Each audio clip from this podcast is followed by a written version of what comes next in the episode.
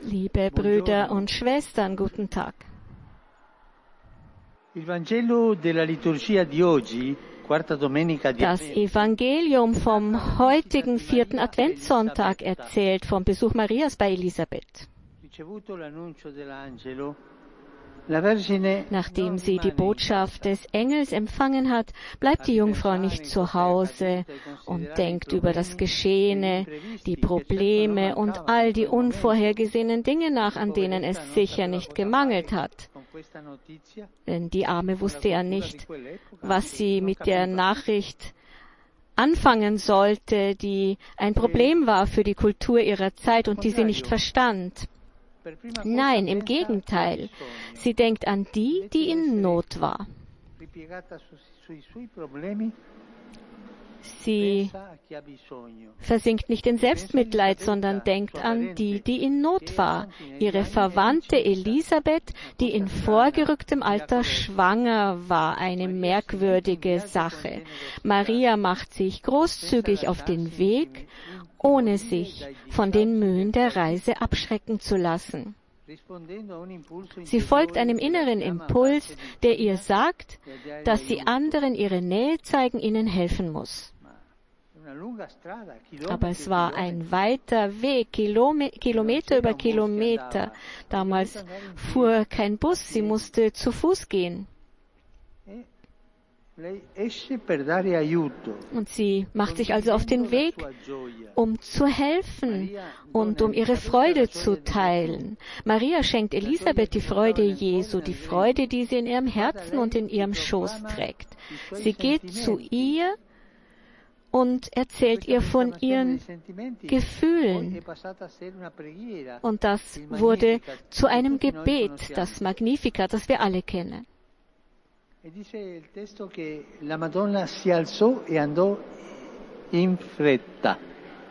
Im Evangelium heißt es, Maria machte sich auf den Weg und eilte in die Stadt.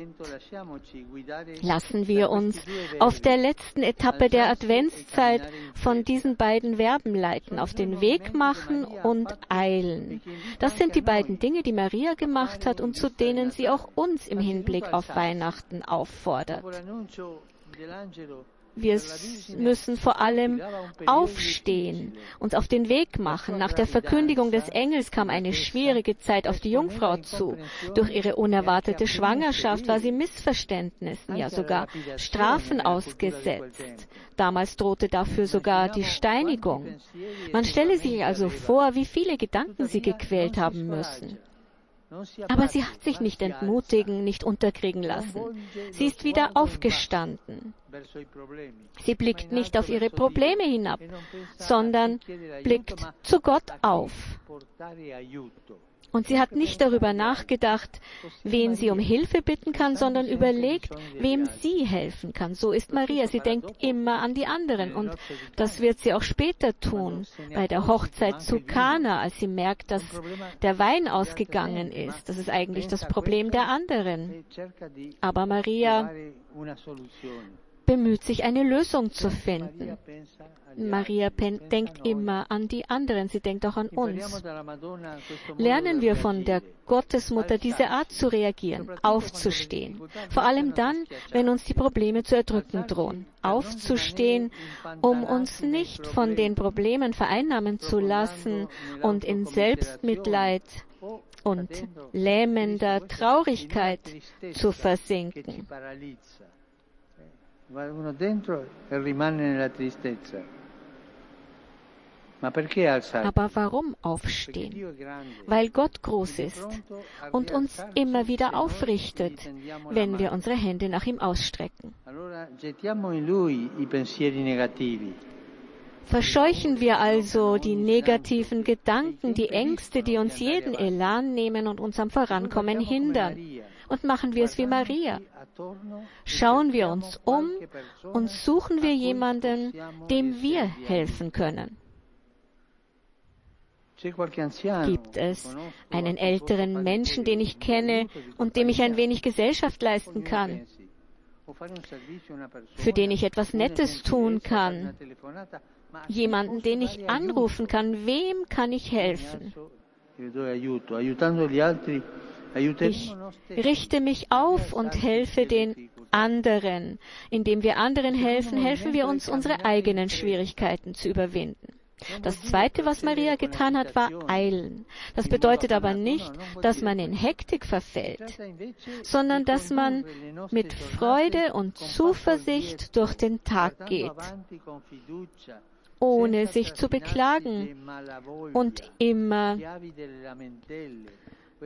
und sich zum Sklaven des Beklagens macht. Das ruiniert viele Leben. Dadurch wird das Leben ist, äh, verliert das Leben seinen Wert, ist nicht mehr lebenswert. Und das führt dich dazu, immer jemanden zu suchen, den man für seine eigenen Probleme verantwortlich machen kann. Maria macht sich also auf den Weg zum Haus Elisabeths mit dem eiligen Schritt, der typisch ist für Menschen, deren Herz und Leben von Gott erfüllt sind die die Freude Gottes in sich tragen. Fragen wir uns also, wie gehe ich durchs Leben? Bin ich proaktiv oder versinke ich in Melancholie, in der Traurigkeit? Gehe ich mit Hoffnung voran oder bleibe ich stehen und bemitleide mich selbst? Wenn wir mit dem müden Schritt des Nörgelns und des Tratschens weitergehen, werden wir nie, niemandem Gott bringen dann bringen wir nur Traurigkeit und Bitterkeit. Dabei tut es doch so gut, sich einen gesunden Sinn für Humor zu bewahren, wie es zum Beispiel der heilige Thomas Moore oder der heilige Philipp Neri getan haben bitten wir um diese Gnade, um die Gnade des gesunden Sinns für Humor, der tut so gut. Vergessen wir nicht, dass der erste Akt der Nächstenliebe darin besteht, unseren Nächsten ein Lächeln zu schenken. Es geht darum, den anderen die Freude Jesu zu bringen, wie es Maria mit Elisabeth getan hat. Möge uns die Mutter Gottes an die Hand nehmen und uns dabei helfen, uns auf den Weg zu machen und Weihnachten entgegenzueilen. Ave Maria, grazia plena, Dominus tecum, benedicta tu in mulieribus, et benedictus fructus ventris tui, Iesus. Sancta Maria, Mater Dei, ora pro nobis peccatoribus, nunc et in hora mortis nostre. Amen. Ecce ancilla Domini. Fiat mi secundum verbum tuum. Ave Maria, grazia plena, Dominus tecum, benedicta tu in mulieribus, et benedictus fructus ventris tui, Iesus. Sancta Maria, Mater Dei, ora pro nobis peccatoribus, nunc et in hora mortis nostre. Amen. Del verbum caro factum est. Et habitavit in nobis. Ave Maria, grazia plena, Dominus tecum, benedicta tui mulieribus et benedictus fructus ventris tui, Iesus. Sancta Maria, Mater Dei, ora pro nobis peccatoribus, nunc et in hora mortis nostre. Amen. Ora pro nobis, Santa Dei Genitris. Ut igni efficiamur promissionibus Christi.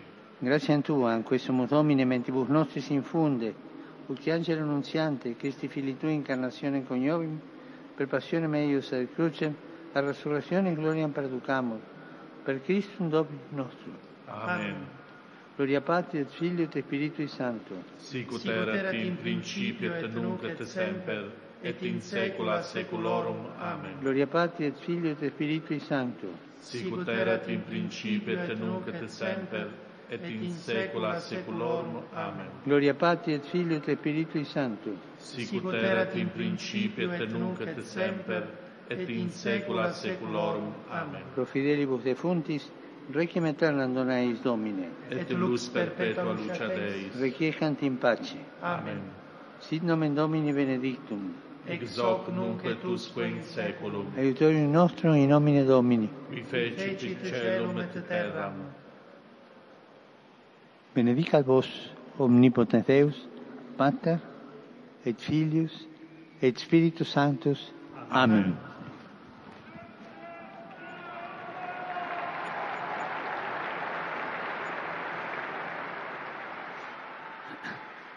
Cari fratelli e sorelle, Liebe Brüder und Schwestern,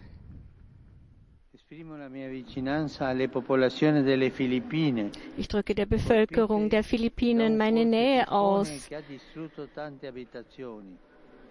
wo ein Truppensturm viele Häuser zerstört hat und viele Zerstörungen angerichtet hat. Möge, mögen wir allen konkret, mögen wir alle konkrete Initiativen ergreifen, mögen wir beten und andere Initiativen ergreifen. Ich grüße die Pilger, die aus Italien und anderen Ländern heute hierher gekommen sind. Vor allem grüße ich die peruanische Gemeinschaft Roms und ihre Folkloregruppe die heute hierher gekommen sind und die die diesjährige Krippe auf dem Petersplatz gestaltet haben.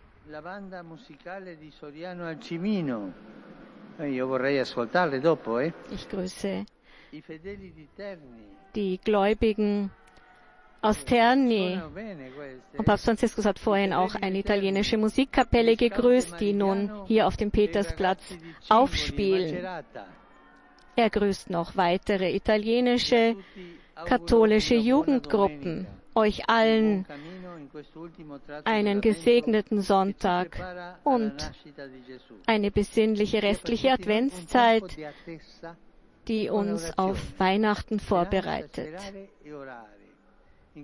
Hoffnung und Anbetung. Mit Hilfe Marias, Frau der Erwartung. Und bitte vergesst nicht, für mich zu beten. Und ich bitte die Musikkapelle jetzt noch hier aufzuspielen.